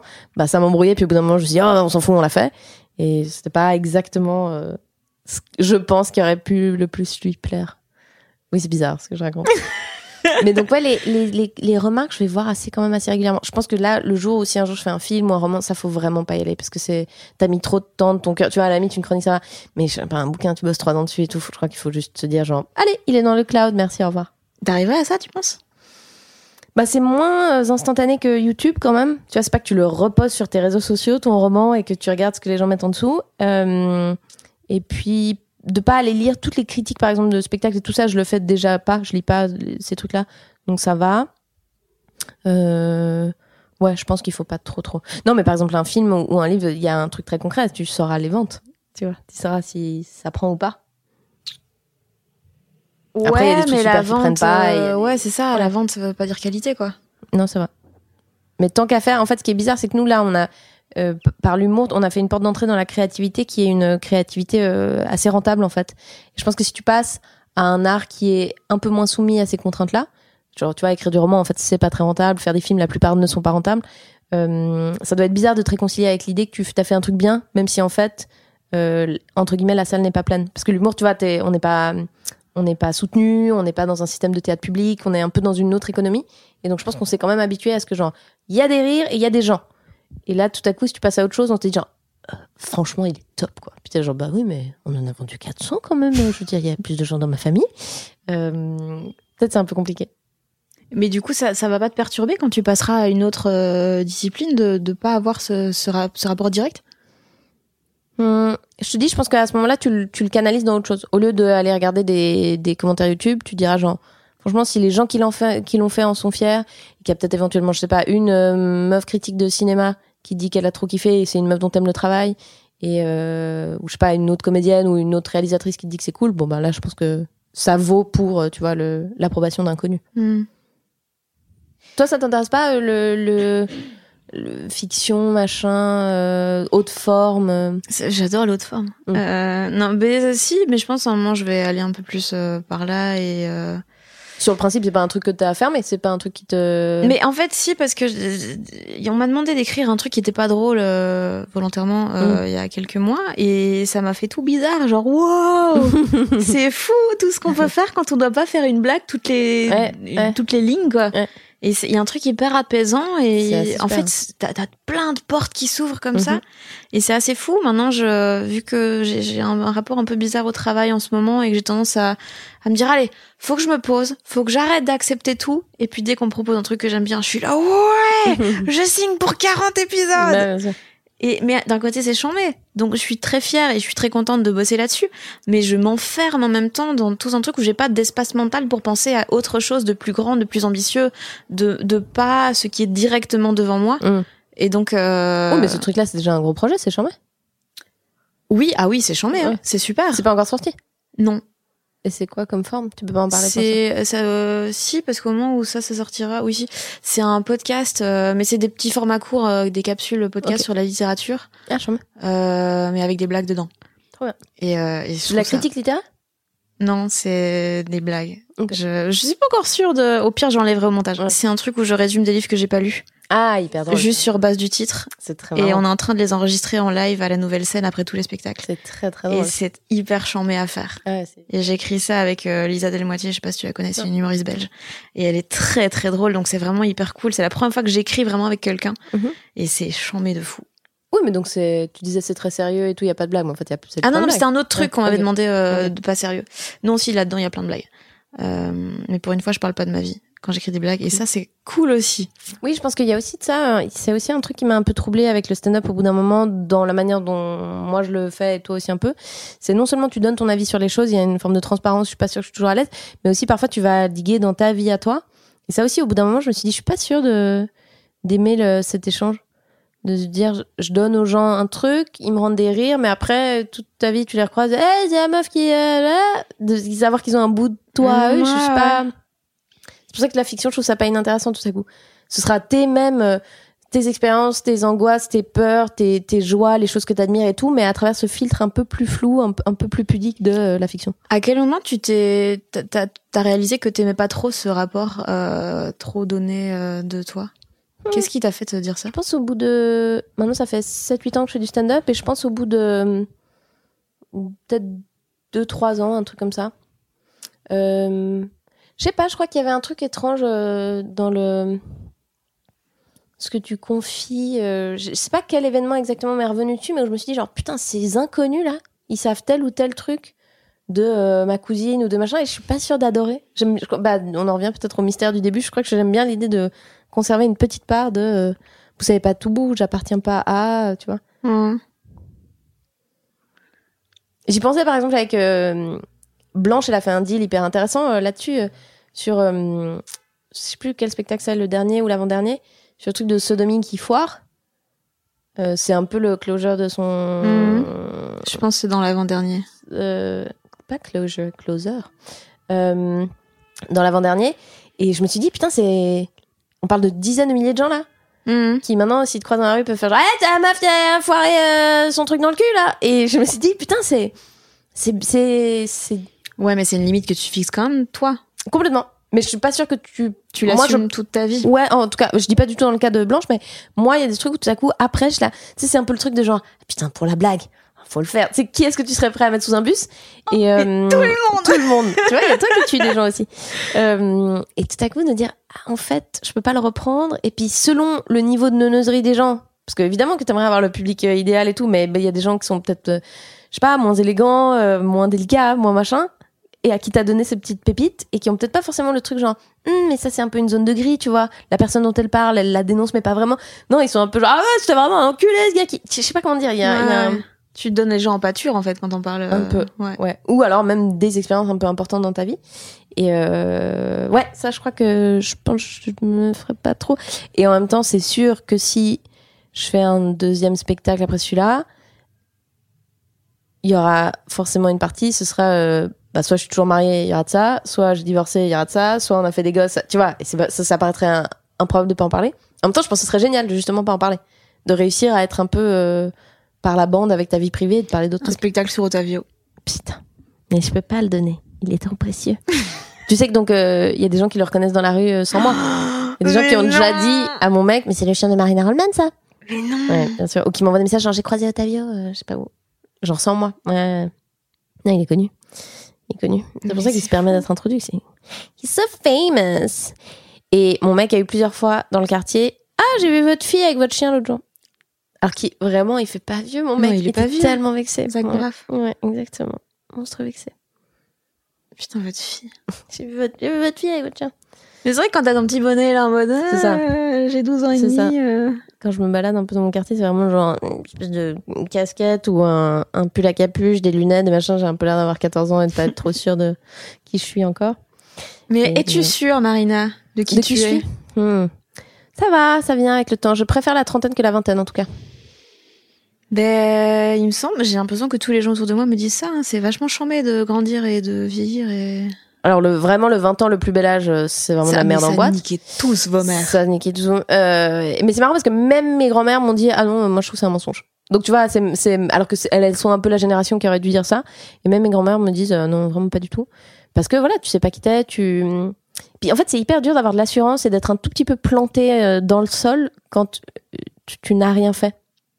T'as beau avoir le même cerveau et les convictions et tout, vu que tu peux pas dire genre mon CV parle de lui-même, les gens ont toujours tendance à te prendre un peu plus de haut mm. que euh, à partir du moment où tu oui mais c'est que ça aide vachement quand même d'avoir ce petit acide. Et puis aussi en termes de, de, de confiance en soi au niveau de, de l'entourage, quand t'as 20 ans, ton entourage c'est c'est des gens avec qui t'as été obligé de rester parce mm. que vous étiez à l'école. Mm. Tandis que après tu te dis ok je suis pas obligé de fréquenter les gens en fait, c'est vraiment ceux que je choisis. Ah ouais. Et ça ça change tellement de choses, je trouve. Je suis assez fidèle. Ça veut dire que t'as plus trop d'amis d'avant cette période-là? Bah assez peu, ou alors c'est vraiment des gens que je fréquentais au travail et maintenant j'ai décidé de Jordan Gagnon, tu vois. Mm. J'ai commencé à bosser avec lui et maintenant c'est un de mes meilleurs amis et voilà. Et mais c'est les gens que tu peux, avec qui t'es pas obligé de rester, quoi. Mm. Alors c'est ça. J'ai pas eu trop de transformation amicale. J'ai amené des, il y a des nouveaux gens que j'ai rencontrés, mais je suis assez fidèle et long terme en amitié. Mais je crois que je les avais bien choisis dès le départ. Ils sont assez charmés. Euh, mais c'est moi, je crois que vraiment, je me suis un peu définie. Euh... Ouais, c'est beaucoup plus, ouais, beaucoup plus à l'aise. Toi, t'as quel âge? 26. Ah oui, donc t'es encore en plein, en théorie, t'es encore en plein dans la ça va être formidable. Mais là, ça s'améliore vachement. Là, depuis ah. quelques années, c'est ma vie, elle est de plus en plus changée. Mais, euh... mais aussi parce que tout à coup, t'as un boulot qui est aligné avec qui t'es, et c'est tout ça est peut-être plus fluide, quoi. Ou ah bah oui, et puis surtout, j'ai une, j'ai moins besoin de la validation absolue des autres parce que j'ai plus confiance en moi parce que mon travail fait que. Ouais. Et maintenant, je suis en mode, bah, tu sais quoi, il y a des choses que je fais bien. j'ai moins besoin que les gens m'aiment pour aucune raison. non, non, je, veux qu'ils aient des raisons, tu vois. C'est mm. un peu ce truc. Euh. Donc ouais, c'est cool. C'est cool. Et toi, comment tu te sens euh, là? En ce moment euh? Tu veux dire la fin du monde? Ouais. Écoute, je trouve ça. Je me suis posé la question hier ou avant-hier si en fait aussi tragique et violent et vraiment dark que ce soit, on ne va pas finir par s'habituer à cet immense tumulte. Et si on va pas avoir une espèce de semi-baby blues quand les choses vont, si les choses se calment un peu, de tout à coup, genre, il n'y a pas cette urgence d'actualité qui nous lie tous et avoir l'impression qu'on est euh, tous dans un épisode de 24 heures, tu sais, où il y a un niveau de tension et tout. Je me demande si on va pas s'habituer, nos, systèmes, tu vois, ouais, un espèce de niveau d'adrénaline et de soucis et de préoccupations, où tout à coup, on va une espèce de retomber, genre, on va juste se laisser mourir. Hein. Ouais, je, trouve ça être. On, Mais c'est cool parce qu'on pourra reparler d'autres sujets euh, euh, plus intéressants et, et, trucs plus graves en fait qu'on met un peu en sourdine pendant ça. Mais je trouve ça. Euh, ouais, très étonnant et, et troublant. Et je sais pas. En fait, t'as quand même vachement l'impression là de vivre l'histoire, le temps historique. Mm. Et il y a des moments moins. Et je me dis peut-être quand ça va retomber, est-ce qu'on va avoir un truc genre, oh ben, comme une guerre ou je sais pas, c'est terrible à dire, mais tu, vois ce que je veux dire? C'est reparti pour 20 ans sans rien. Voilà, c'est bizarre. Allez, hein. Trump, fais quelque chose, bouge. C'est très étrange. Euh, moi, je, fais un truc un peu con, c'est que je suis très américanophile et je, le, gros des nouvelles et des médias que je via lesquels je m'informe, euh, il y a, y a, pas mal de news suisses, il y a un peu de français, mais il y a beaucoup d'américains. Et donc là, c'est un, peu débile parce que j'ai vraiment l'impression d'être dans une ambiance de fin du monde, alors qu'en fait, ça ne me concerne pas, je ne vote pas là-bas, je ne suis pas citoyenne. C'est un peu euh, débile ce que je fais. Je me sens hyper impliquée dans un truc qui me concerne pas. Et d'ailleurs, c'est un truc qui me fait dire, je, vais vraiment devoir un jour finir par vraiment vivre longtemps aux États-Unis parce que, comment dire, via le soft power de la fiction américaine et du, des médias américains et tout, ils ont réussi à me faire me sentir bien et j'ai l'impression de comprendre les enjeux et d'être familière avec un truc qui n'est pas ma réalité. Je me dis peut-être qu'un jour il va falloir réaligner les deux et y aller parce que je, te jure, je, sais plus ce qui se passe au Sénat américain que à l'Assemblée en France, quoi. Euh, et donc, est-ce comment je me euh, bah, je me sens très privilégiée en fait. Globalement, c'est surtout ça. C'est que moi, je me rends compte que là, pour l'instant, la question de payer mon loyer ne se pose pas trop. Euh, enfin, je veux dire, je, peux la résoudre. Euh, mon boulot existe encore, celui de mon mec aussi. Euh, je touche du bois. Je, je, moi, je suis pas malade. Ma famille est pas malade. J'ai de la peine pour mes grand-mères parce qu'elles sont seules. Mais dans l'ensemble, moi, je m'en sors très bien. C'est juste, je, vois le monde partir en flamme autour de moi. Ça, me pose plus des questions de genre, faut-il vraiment faire des enfants dans ce contexte? Ce genre de trucs. Mais sinon, moi, ça va pas trop mal en fait. Mais j'ai plutôt l'impression de voir la limite de tout. tout s'écroule. Enfin, tu vois. Ok, donc les systèmes de santé, comme on les a pensés, ça marche pas. Et le capitalisme, ça marche pas. Et notre rapport à la violence dans le débat public ne fonctionne pas. Et notre passion pour les leaders autoritaires ne fonctionne. C'est plutôt, j'ai plutôt l'impression de voir une espèce de fin d'époque là-dessus, qui je pense peut laisser le terreau à des trucs hyper cool. Mais, euh, moi, ma vie là au quotidien, ça va quoi. Comment t'arrives à trouver un juste milieu entre ce qui est intéressant et ce qui est drôle? Est-ce que tu dois y penser ou est-ce que tu fais ça genre euh, hmm. Euh, intéressant et drôle. Je trouve que sur scène, le coup près tombe assez vite. C'est-à-dire que si t'as vraiment l'impression d'être dans un truc euh, hyper niche qui ne concerne personne ou que tu n'arrives pas à l'amener de manière universelle, le public te le fait sentir assez rapidement. Genre, non, on ne veut pas entendre parler de ça. Merci, au revoir. Euh, pour les chroniques, par exemple, c'est un peu la gageure et le pari et le stress et l'adrénaline du truc qui est rigolo. C'est que t'arrives le jour même en disant genre, bon, bah, j'espère que ça vous parle, quoi. Euh, mais euh, c'est pas un exercice vraiment super conscient.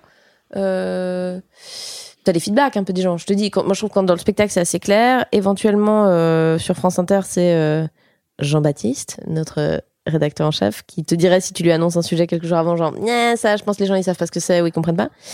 Euh, mais sinon, je complexe pas trop parce que je pense que je me targue de savoir quelle est ma place dans le monde et de pas être, de pas avoir trop de hier sur ces trucs-là. C'est-à-dire que moi d'ailleurs c'est un archétype comique qui me fait énormément rigoler. Les gens qui ne n'ont pas conscience d'eux-mêmes dans le sens ne voient pas l'absurdité de leur place ou tu sais les, bah, les gens par exemple qui ne savent pas quand ils sont pas intéressants ou les gens qui ne savent pas quand ils sont euh, indécents dans l'exposition de leurs privilèges ou les gens qui ne savent pas quand ils sont pas les bienvenus je trouve que c'est un archétype comique qui me fascine que j'ai vraiment pas du tout parce qu'au contraire je suis méga flippée d'être euh, voilà euh, euh, adapter, de pas faire chier les gens, etc. Mais par exemple, je sais t'as regardé Succession? Non. C'est vraiment une excellente série si tu regardes des séries. Il y a un personnage qui s'appelle Connor dans Succession, qui est donc un fils de milliardaire, vraiment teubé, qui a jamais bossé de sa vie. Et il a maintenant 50 et quelques. Et tout à coup, il arrive vers ses frères et sœurs avec une idée qui est je vais me présenter à la présidentielle américaine. Et il, il incarne tout cet aveuglement génial de gens qui ne se rendent pas compte de quelle est ma place dans le monde, quelle est ma légitimité et tout. Et c'est vraiment un truc qui me fait vachement rire. Mais comme je pense que je suis hyper parano de ça, ça m'arrive assez rarement, tu vois, d'arriver avec mes grosses chaussures et d'avoir zéro idée. J'ai vachement d'empathie, je crois, et donc je crois pas que je pourrais arriver avec un truc qui parle à personne. Après, sur France Inter, parfois c'est un peu le pari, c'est de dire genre, je prends un truc chez Père dont tout le monde se fout et essayer de le rendre un peu, euh, tu vois, euh, un peu bitable pour les gens. Mais euh, non, sinon, je crois. Entre. Ta question, c'était intéressant et drôle. Ah non, c'est pas la même. Ouais, toi, c'est pas la même. C'est pas est-ce que ça intéresse les gens ou pas, c'est est-ce que c'est entre intelligent ou. Enfin, malin et. Tu fais des petites conférences TED quand même. Euh, bah, moi, alors, pardon. C'est vrai, j'ai pas écouté ta question. Euh, en fait, entre intéressant et drôle, je crois que souvent, je fais un peu plus intéressant que drôle. C'est-à-dire que parfois, ça m'intéresse plus d'aller. Et c'est pas forcément fascinant, mais je veux dire, ça je suis plus tenue par un truc de genre. Je veux aller au bout de cette réflexion et je veux pas qu'on me reproche d'avoir manqué de subtilité, donc je vais aller défendre les mm. deux avis, hein, quitte à ce qu'en fait, au milieu, il va manquer un peu de blague. Et c'est souvent, je crois, mon gros défaut chez moi, c'est plutôt, il y aura des moments de théorisation déjà. Mais je ne dis pas que truc, et à la fois, on peut se penser, au lieu d'arriver avec des gros sabots et de faire, hey, on les encule, ceux qui sont pas d'accord. Ça, bah, par exemple, ça, c'est un des problèmes que j'ai aujourd'hui avec l'humour, c'est que je pense que parfois, tu dois consciemment être de mauvaise foi pour qu'un truc ah soit drôle. Tu peux pas tempérer. T'es obligé de, grossir le trait, sinon. Tu peux pas être euh, dans le gris. Tu peux pas dire, mais à la fois, c'est vrai que je les comprends. Parce que là, tout le monde est genre, bouh, c'est pas drôle, c'est vrai, mais c'est pas drôle. c'est subtil. Et on se fait chier. Euh, mais moi, je suis contente parce que du coup, je pense que j'ai une micro niche là-dedans. Parce que, par exemple, je suis pas violente avec les gens dans le spectacle. Euh, et ça me vaut souvent des gens très heureux qui disent genre, alors, euh, je suis en situation de, handicap et ma sœur est une femme trans et je sais pas quoi. Et on a tous pu venir tous ensemble voir ton spectacle parce que bah au lieu de faire hey, fais un peu les machins et trucs bah t'as chié sur personne en fait. Donc on se sent tous un peu safe. Du coup c'est peut-être moins genre bah que du bigard parce que c'est moins tranché mais c'est aussi peut-être un peu moins agressif je suis un, peu humoriste euh, euh, millénial euh, mou du cul vegan tu vois. Mais ça me va de, de, de justement d'être un tout petit peu mais c'est un peu ce que racontait Anna Gatsby quand euh, pas dans Douglas, dans celui d'avant, je sais plus comment il s'appelait, Nanette, euh, elle parlait de la violence euh, que, en tout cas, elle était, elle s'auto-infligeait. C'est un peu la même avec le monde, c'est que t'es censé être dans un rapport pas forcément super empathique et assez tranché, quoi. Il y a peu de gens qui arrivent à être dans un truc de douceur, quoi. Mais, mais oui, Yacine, de, de nuance. Oui, mais Yacine et la douceur. Yacine, non, mais tu vois, il arrive à être drôle, tout en disant pas genre, euh, on les encule. Ouais, non, mais c'est vraiment, ouais, c'est, mais je pense que c'est la chose la plus, la plus chouette et la plus stimulante à faire actuellement, c'est arriver à, éviter tous ces pièges de l'humour, de, de, de, taper toujours sur les mêmes choses et d'être toujours euh, hyper manichéen et tout. Et tu fais, eh, vas-y, on va essayer de donner plusieurs points de vue, d'être nuancé, mais d'être comique. C'est dur. Comment ça va être chambé Et ouais, c'est dur. C'est un pari euh, hyper intéressant de d'essayer d'être rigolo sans chier sur les gens. Ou même sur soi. Moi, j'ai beaucoup de mal avec ça, le fait d'être dans l'autodérision, mais qui tombe pas dans le. Ah, j'ai vraiment beaucoup de mal avec ça. De quoi de, de, bah, donner l'image de je me déteste. Ouais, ouais, ouais c'est ça. Alors que ça va. Genre, je me supporte. Ouais. Mais euh, je oui, c'est tendance à. Quoi. Ouais, c'est juste, c'est, c'est facile. Et puis, il y a un truc aussi de, comme ça, les gens n'ont aucune attente et je peux que agréablement les surprendre. Oui. Oui, puis c'est une première étape déjà de gagner aussi de déjà tu tapes pas sur les autres, moment tu tapes encore un peu trop sur toi, après qu'est-ce qui se passe quand mhm. on tape? Et c'est marrant parce que les deux exemples que je te donnais au début, la Jake Johansson et Julio Torres, mais il y en a plein d'autres, ils sont ils sont drôles par vraiment d'autres euh, ressorts. Et je pense que bah, c'est ce dont beaucoup de gens se plaignent, un peu plus rien dire, allez nos humoristes qu'on aimait à l'époque. Je pense qu'en fait au contraire, c'est c'est ce que tu dis, ça nous fait sortir d'un schéma et ça ça demande de t'élever à un autre euh, vas-y, on change le système. On fait on, on parle pas des mêmes archétypes ou un truc et on essaie d'être drôle un peu différemment. Moi, je donne toujours cet exemple de je crois que c'est euh, je sais plus si c'est Julio Torres ou non je crois que c'est déjà booké euh, Young White tu vois qui c'est ce gars? Pas du tout euh, un humoriste quelqu'un qui est aussi scénariste et comédien et je crois qu'il faisait un peu des des petits bouts de correspondants sur le Late Show, sur, chez Trevor Noah, je sais plus. Bref, il a des petits segments parfois en télé. Et, euh, mais sinon, il est juste, voilà, il fait du stand-up. Et une, un de ses passages, je crois, chez Seth Meyers, ça ouvrait par euh, euh, voilà, je suis végane et souvent on me demande qu'est-ce qui te manque le plus depuis que tu es végane et il dit mes amis. Et je trouve ça hyper bien parce qu'en fait, ni il chie sur les véganes, ni il chie vraiment sur lui, mais il parle de l'absurde de la situation. Je trouve que ça dit plein de trucs, tu mm. vois, sans être. Euh, c'est hyper intéressant. Enfin, il y, a y a une ligne à trouver que je trouve euh, ouais, hyper cool. Euh, ouais, ouais, je pense que c'est un bon pari, en fait, de devoir faire ça.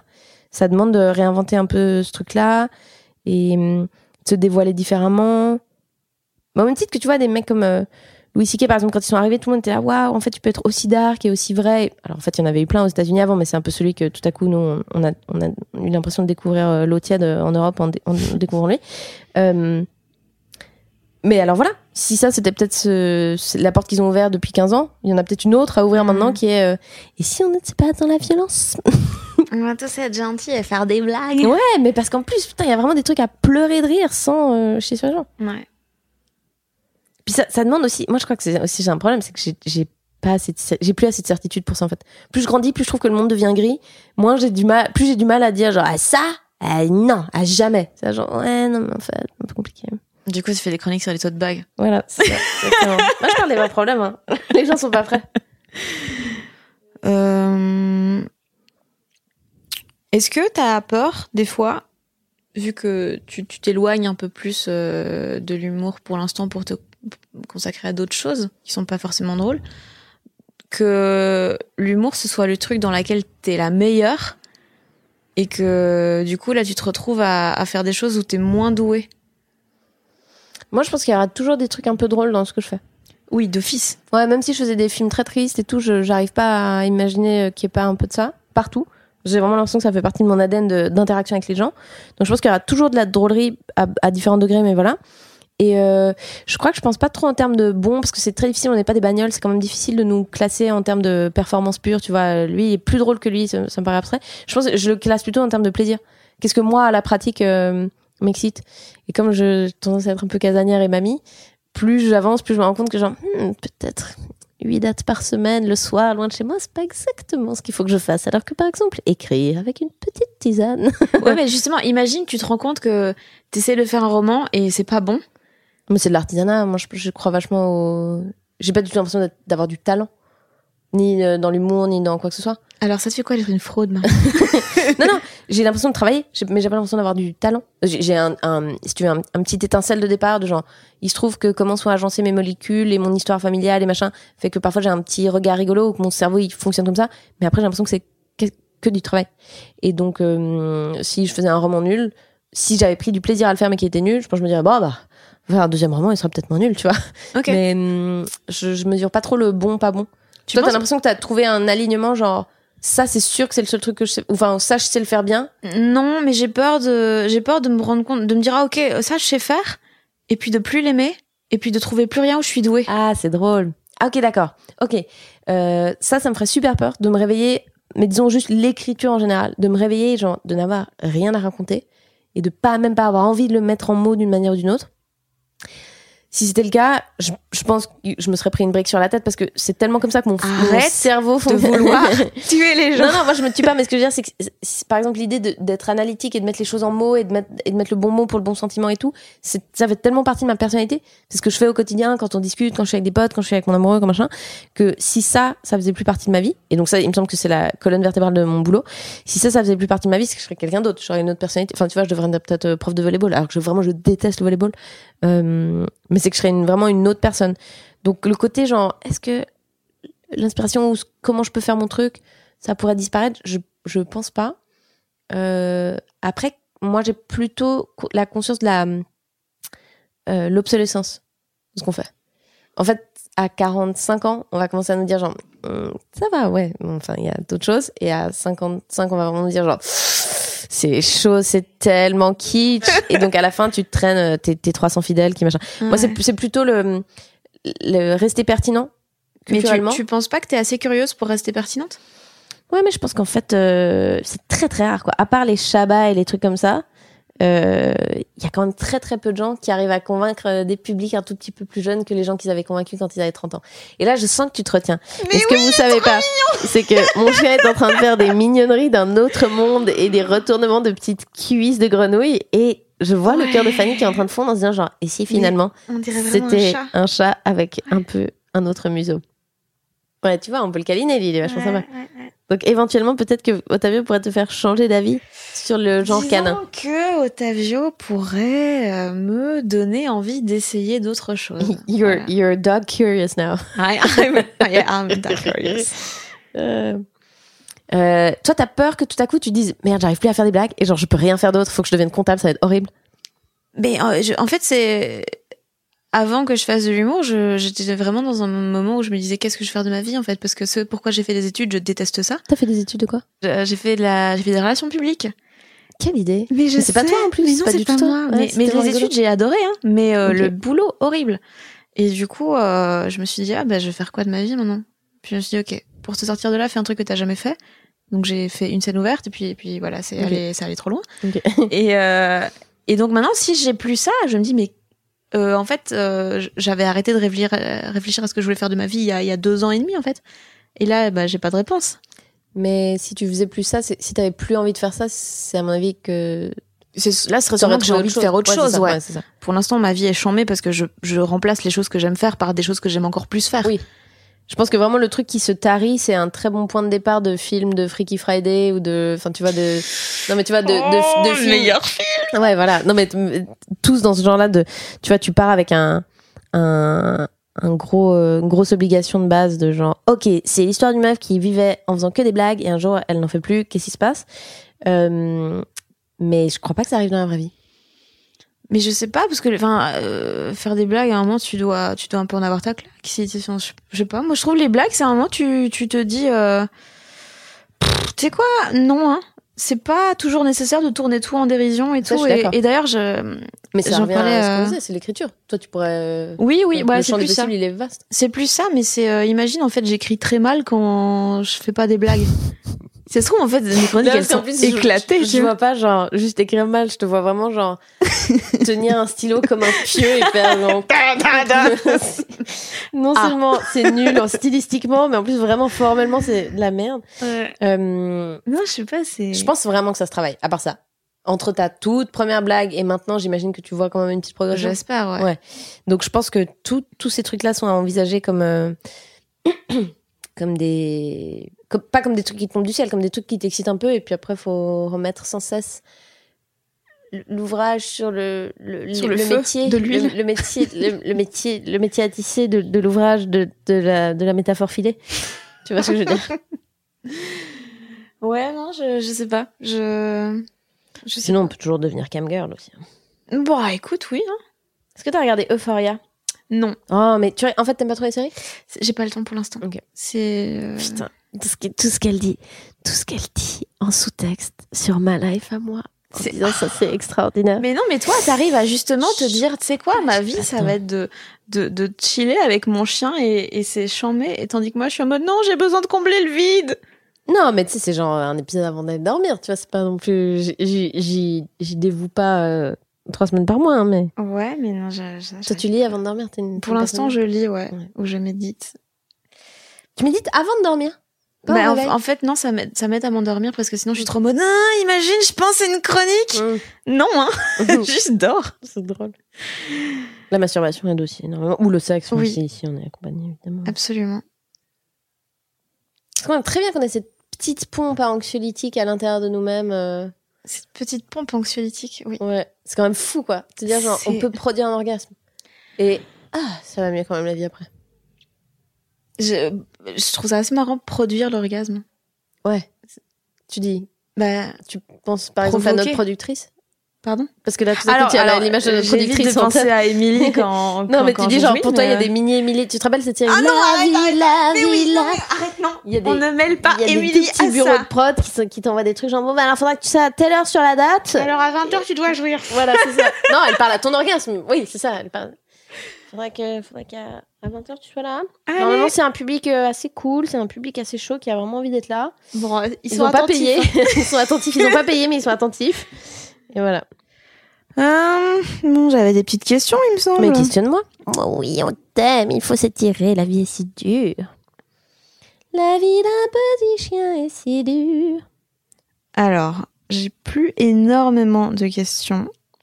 Mais alors déjà, déjà, les gens sur le Patreon, ils peuvent poser des questions s'ils mhm, veulent. Mhm. Et on a posé quelques-unes pour toi. Euh, une qui concerne Otavio, justement.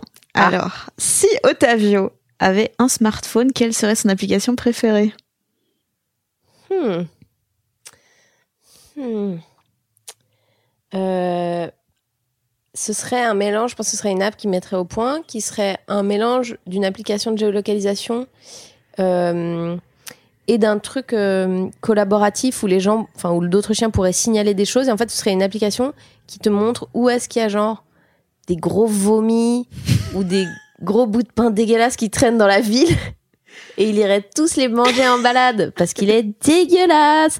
Ce serait un mélange genre le fooding et Mappy ou euh, c'est un mélange entre ouais Google Maps et et Waze mais sauf qu'au lieu de te parler de, de trafic, on te parlerait de où est-ce qu'il y a des trucs dégueulasses à manger par terre. Too good to go. What is too good to go? Euh, ah, c'est les, les, trucs où il y a du don de bouffe, ouais. Mais lui, c'est pas genre une carotte qui, a un, qui fait un peu la tête. Faut vraiment que ce soit genre too gross un to sandwich, un ouais, too gross to go. Exactement. Putain, c'est beau. C'est vraiment genre un sandwich qui a trempé dans de la merde de pigeon et sur lequel il a plu et lui il est là genre mm, délicieux. Veramente un tipo di mm, un piatto incredibile. Ok. Eh ben, si quelqu'un veut coder euh, Too Gross to Go. peut signaler des petites gerbes pour ta vie. Euh, Est-ce qu'il y a une question d'interview qu'on t'a trop posée à laquelle tu n'as plus envie de répondre Mais c'est peut-être celle-là en fait. non, moi j'adore. C'est ma question préférée, c'est quand les intervieweurs font. Est-ce qu'il y a une question vraiment vous n'en pouvez plus quand vous la posez? Et euh, à part, qu'est-ce que ça fait d'être une fille dans l'humour? Ouais, ouais, bah c'est ça en fait. Euh, j'imagine que c'est ça. Euh, Est-ce que la Suisse, ça vous donne une espèce de regard Vous croyez que c'est quelque chose qui joue dans votre identité? De toute façon, les interviews, en vrai, c'est tellement plus sympa ce qu'on a fait aujourd'hui, c'est-à-dire une, euh, soit une conversation à bateau rompu, soit quelqu'un qui a envie de, de t'amener sur des trucs bizarres et qui donc fait pas du tout des questions consensuelles, mais te dit genre vous finalement le Nevada, ça dit quoi pour vous, tu vois? Mais mais je crois que les pauvres, ils ont ni le temps, ni l'argent, ni les ressources, ni peut-être même l'envie vu ce qui est en train de devenir la presse. C'est souvent des gens qui étaient assignés à des trucs beaucoup plus intéressants et qui se retrouvent à dire devoir interviewer des petits humoristes de merde. Euh, donc je, je reproche pas aux humoristes, mais souvent c'est c'est quand même une belle platitude parce que journaliste, tu veux dire? Euh, Bah moi les interviews que je fais c'est que souvent, euh, euh, je suis à un stade de notoriété inexistant, donc il faut encore expliquer, genre, du coup, votre parcours en deux mots, votre truc. Ça, peut-être, c'est le seul truc qui m'emmerde. Mais à nouveau, je pense que c'est parce qu'ils ont pas assez de temps, pas assez de ressources et ouais, tout. mais do your job à un moment. Il y a vraiment ce truc, genre, je veux pas faire genre, mais ne serait-ce qu'une, j'ai une fiche Wikipédia, en fait. Donc, ne serait-ce que de me dire, genre, non, vous avez quel âge? Je dis, mais, hé, Jacqueline, une minute avant t'aurais juste googlé, on n'en serait pas là. Je te demande pas d'aller écouter tous mes trucs, mais euh, donc peut-être que voilà, peut-être que la question qui me saoule, c'est euh... bah, c'est ce truc. Présentez-vous en quelques. Bah après, toi, toi, présente-moi moi. toi, toi, t'es payé pour être là, moi pas. mais à nouveau, je la reproche parce que j'ai beaucoup de potes dans la presse et ça m'attriste ce qu'on est en train de leur faire faire et enfin, ils deviennent tous des espèces de sous-BuzzFeed, c'est pas très mm. rigolo, donc voilà. À nouveau, tu vois, putain, ça aurait pu être marrant. Et je me sens obligée de faire la connasse qui fait genre, oui, mais à la fois le monde est gris. Et on peut pas faire des blagues sur les gens, sinon c'est méchant. Ils ont raison, on peut plus rien dire, putain. On peut plus rien dire. Euh, à la fin de l'année dernière, tu réalisais une chronique Trois bonnes raisons de ne pas se suicider en cette fin 2020. En trouves-tu au moins une? Ah ah Allez euh, Non, mais voir mourir Trump, ce sera quand même hyper cool. Quand on ah, apprendra tout, ce sera chambé. Ça, ce sera vraiment fun. Euh, voir les premières femmes présidentes et en France et aux États-Unis, parce qu'en Suisse ça fait longtemps. Euh, euh, Qu'est-ce que quoi euh, Non non ça va ça va aller ça va aller mieux. Hein. Ça va aller mieux. Enfin c'est-à-dire on, va avoir un gros problème écologique qu'on on ne va pas éviter. Hein. C'est un fait c'est pas grave. Enfin si c'est très grave mais je veux dire il faut il faut le savoir. Il faut arrêter d'être dans le déni. Euh, mais non non y a, on va voir des trucs très cool on va voir euh, ton court métrage pouvoir on va voir mon court métrage on va voir Trump mourir on va euh, euh, non non faut, faut pas se suicider. Il faut faire partie du changement qu'on veut voir dans le monde oh là là. C'est Gandhi non c'est c'est Gandhi Rollman je sais plus je sais plus qui avait ça un, un pote à moi enfin quelqu'un que je pensais qui était un pote puis un jour j'ai vu ça sur ma Facebook j'ai vraiment eu envie de pleurer. Euh, voilà une, une, une bonne raison de parce qu'on va voir des trucs super il va y avoir des trucs super. Alors, la dernière, je connais la réponse, mais bon, je la pose. Sororité ou compétition entre humoristes? Mais qui? Parce que cette personne, elle paye pour t'écouter. Et n'a-t-elle pas compris Que tout n'est qu'amour. Mais bien sûr. Non, mais c'est euh, Gloria Steinem, je crois. Et si on n'était pas euh, classé, mais euh, lié. Et, moi, je dis, j'aime vachement cette idée de si on arrête de d'être euh, plus que moins que le classement, les cinq plus belles femmes de Hot of the truc et des humoristes qu'il faut plus que top 1. On arrête ça et on dit c'est. Je rêve de voir ce top. et, si c'est une espèce de, de truc en étoile, une tapisserie, quelque chose. La toile comme dans The L Word. J'ai pas vu, mais je te crois sur mesure. Je te crois sur mesure. C'est juste une toile de qui accouche avec qui. Ah, un cute. Bah voilà, ça aurait été euh, baisésité, mais parce que en plus il y a vraiment ce truc, surtout dans l'humour, tu ne peux pas te remplacer. À part Fanny et moi qui sommes la même personne, mais sinon tu ne peux pas faire le travail de l'autre. Donc euh, tu peux juste faire le mieux possible de ton côté et être une bonne personne avec les autres pour qu'on ait envie de traîner avec Watt. Mais tu, tu peux pas, tu vois ce que je veux dire? C'est à nouveau, c'est pas des voitures, c'est pas, pas des pièces interchangeables. Donc euh, non, ça sert à rien. Ça aurait été à fond. T'aimerais traîner avec toi? Oh non, pas du. Oh non. C'est vrai? Bah non, c'est vrai. Enfin, si tu es toi-même, tu vois, je veux mais, Ouais, non, mais tu rencontres quelqu'un, bah moi, mmh. vu que je suis toi. oui, bien sûr. Oui. Et est-ce que tu veux traîner avec moi, Marina? Non, euh, mais tu vois, est-ce que si tu rencontrais quelqu'un qui a les mêmes caractéristiques que toi, est-ce que c'est l'enfer Puisque tu es toi. Donc on est dans un doublon. Imaginons t'es quelqu'un d'autre. Ah. Euh, peut-être. Mais enfin, ce que j'aime bien, c'est que les gens que j'aime euh, me fassent rire et, euh, et des idées que j'ai pas eues. Donc par définition, j'aime bien les relations un peu. Tu saurais pas avoir des idées que t'as pas eues. Complément. Non, tiens, oh, ça, ça, nous, ça, nous, rentre dans un truc. Donc euh, non, faut que ce soit un peu complémentaire et fun et tout. Après, on va pas se mentir. Si tu me vois avec mes potes, tu diras genre, mais en fait, vous êtes les mêmes personnes. Bien sûr que je pense qu'il y a un méga exercice d'ego dans les potes où en fait ils te ressemblent, t'as plein de trucs en commun et tout. Mais euh, je crois que les potes que je préfère, c'est quand même des gens qui ont sur un problème donné qui vont faire le petit pas de côté où je suis genre ah ouais bien vu ah ouais j'aurais pas tu vois non sinon c'est la chianteur putain. Tu, tu traînerais avec toi? Bah, au moins tu sais que tu te laisserais tranquille. Toi t'aimes bien ah tout ce qui est distance et savoir dire non. Bah, on n'a pas besoin de parler tous les jours, quoi. Ouais, ça, complètement. Euh, non, En mais toi, tu te laisserais tomber comme pote, en fait, assez vite. C'est ma meuf préférée, j'ai jamais envie de la voir. Mais je l'adore, hein, mais de ah, mais euh, de temps en temps, on fait des podcasts. non, je sais pas, euh, je, je, je, ça dépend. En fait, je suis tellement variable en termes de mood que des fois, je me supporterais pas. Et je ferais meuf, t'en as pas mal d'être un cliché toi-même. Puis d'autres fois, je me dirais, écoute, je vois bien que t'essayes tu fais de ton mieux. Donc, tu es charmante. Viens, viens, viens on fait un câlin, puis tu rentres chez toi. Ah, c'est chou. Non, c'est mignon. Mais euh, voilà, je pense que ce serait ça ma relation avec moi. Ce serait beaucoup de pitié et un peu de bienveillance. Ah, ça va, c'est cute.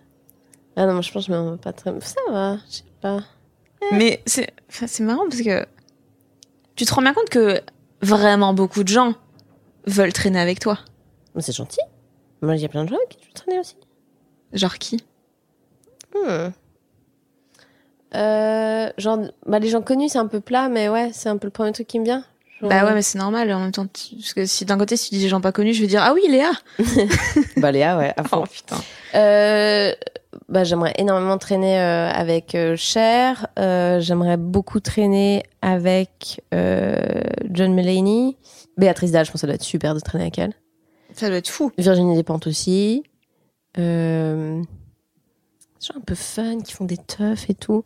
Olivier Roustin, je pense que ça doit être très marrant de passer une soirée avec lui. Zadie Smith, j'aimerais traîner avec elle.